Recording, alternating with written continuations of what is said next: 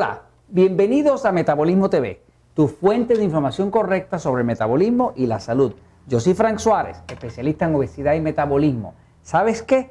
El agua te salva. Vamos a hablar del agua. Hemos hablado anteriormente, pero quiero hacer énfasis en este tema porque déjeme decirle, el agua no la anuncian. ¿Por qué no la anuncian? Porque no deja dinero. Sin embargo, no hay nada tan milagroso para el metabolismo y para la salud como consumir suficiente agua. Aquí vamos voy a moverme a la pizarra y les voy a avisar a mi amigo Jorge porque él dice que yo me paro así de momento porque soy intenso.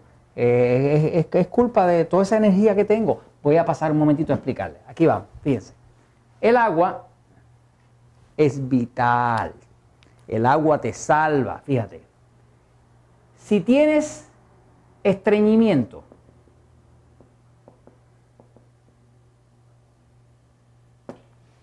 no vas a adelgazar porque el estreñimiento causa una condición tóxica y esa condición tóxica en el cuerpo hace que el cuerpo reduzca el metabolismo porque el cuerpo se llena de tóxico, baja el oxígeno y reduce el metabolismo. El agua te salva.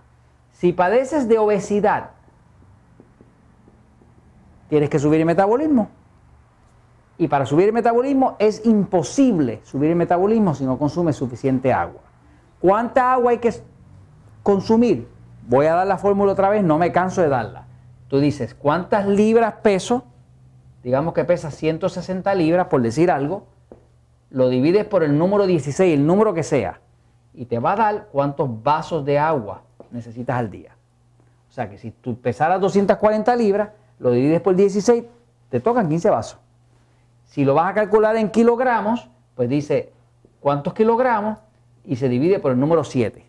Así que si lo calculas por libra es por dividido por 16 y si lo calculas por kilogramo es por 7. Aquí nos daría 10 vasos de agua al día. Pero tú haces tu propio cálculo en base a tu propio cuerpo. La lógica es que un cuerpo chiquito necesita poca agua y un cuerpo grande necesita mucha agua. Si tienes un apartamento chiquitito, pues con un cubito de agua lo limpias y si tienes una mansión de 5 cuartos, pues vas a necesitar mucha agua para limpiarlo. Así que esa es la lógica de eso. Ahora, continuamos con el agua, fíjate. El agua tiene todo que ver con la alta presión. Cuando una persona tiene alta presión, muchos médicos le dicen, ah, es que tu cuerpo está reteniendo agua. Y le dan un diurético, que es para quitarle el agua del cuerpo. Eso es un error. El error no es darle el diurético, porque hay que bajarle la presión. El error es pensar que la presión está alta simple y sencillamente porque el cuerpo está reteniendo agua. ¿Por qué el cuerpo retiene agua? Pues déjeme decir lo que se ha investigado, lo que se sabe.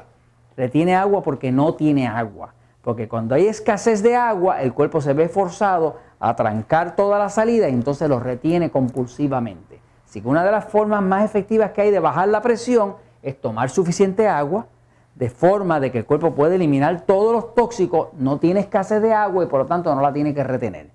Así que muchas de las personas que tienen las piernas hinchadas y demás, las tienen hinchadas por falta de agua. Y tú dirías, ah, pero que tengo mucha agua en las piernas. Claro que tiene mucha agua en las piernas. Tu cuerpo está compulsivamente tratando de retenerla porque no tiene. Pero tú le das suficiente agua y él va a soltar esa agua vieja que tiene ahí y entonces hay abundancia y no hay problema. Entonces, ¿qué más el agua te salva? Pues el agua te salva también con la potencia sexual. Esto tiene que ver con los hombres. Ya hay investigaciones que se han hecho donde se sabe que la sexualidad de un hombre, la habilidad de tener una erección, tiene todo que ver con su nivel de hidratación. ¿Por qué? Porque el pene es un sistema hidráulico que se llena de sangre y la sangre es 98% agua. Y el hombre que está deshidratado no puede tener una buena erección y termina con Viagra o sabe Dios con qué otra cosa, cuando que en realidad lo que necesitaba era agua. Así que doñita, atienda, démele agua, démele agua a él. Entonces, lo mismo pasa con la mujer. La mujer puede tener problemas con su sexualidad porque puede tener resequedad vaginal. Y, cuando tiene resequedad vaginal le va a arder cuando tenga sexo y no lo va a disfrutar. Se resuelve también con agua, porque el agua salva. Así que por lo que estamos viendo, el agua no solamente te ayuda con eso, te ayuda a eliminar las arrugas o a evitar las arrugas. Eso que llaman en Puerto Rico, le dicen las patas de gallo, todo eso que llaman por ahí, que la mujer se arruga. Pues se está poniendo muchas cremas por fuera, pero el problema es que el cuerpo está seco por dentro. Así que tomar mucha agua evita que el cuerpo se arruga, evita el exceso de acidez en el cuerpo. Cuando una persona tiene exceso de acidez estomacal, ¿qué le falta? Agua. Toda persona que padezca de reflujo o de acidez estomacal está deshidratado. Cuando usted toma agua, usted orina.